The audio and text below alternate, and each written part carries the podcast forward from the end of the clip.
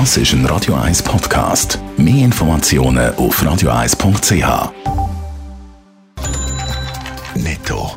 Das Radio 1 Wirtschaftsmagazin für Konsumentinnen und Konsumenten wird Ihnen präsentiert von Blaser Greinicher. Wir beraten und unterstützen Sie bei der Bewertung und dem Verkauf von Ihrer Liegenschaft.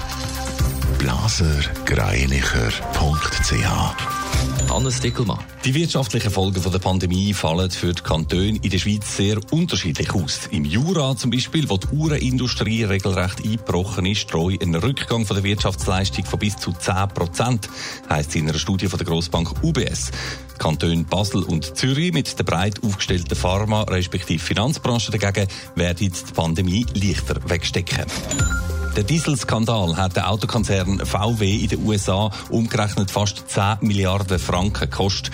Das hat die US-Handelskommission FTC in der Nacht bekannt gegeben.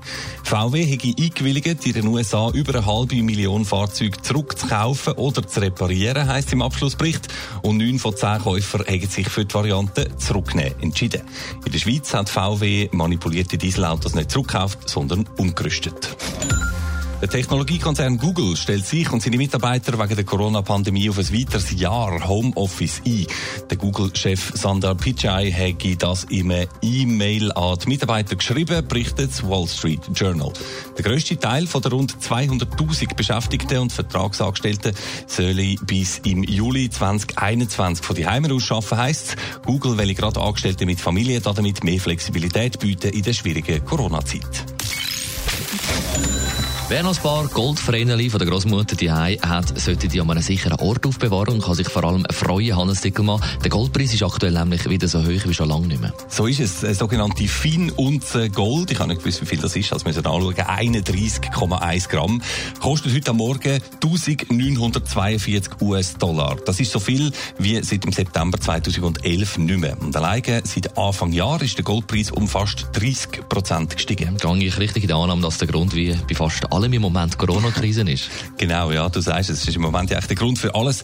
Interessant äh, ist aber, dass am Anfang von der Pandemie der Goldpreis noch zusammengekehrt ist. Das, weil ein Haufen Investoren liquide Mittel gebraucht haben und darum zu Notverkäufen von Gold gezwungen worden sind.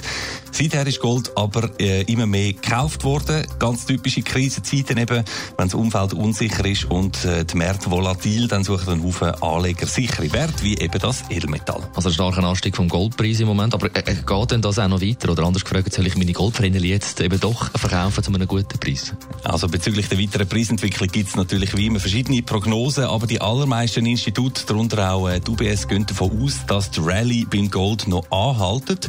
Erwartet wird, dass der Preis für die Feinunze in den nächsten paar Monaten sogar auf über 2000 Dollar steigt. Ja, und apropos Goldvreneli, wenn du nicht dringend aufs Geld angewiesen bist, äh, dann würde ich die nicht verkaufen, Dani. Und zwar nicht nur wegen dem Goldpreis, sondern vor allem auch wegen dem Sammlerwert, weil Goldvreneli werden da bekanntlich heute gar nicht mehr hergestellt. Netto, das Radio 1 Wirtschaftsmagazin für Konsumentinnen und Konsumenten.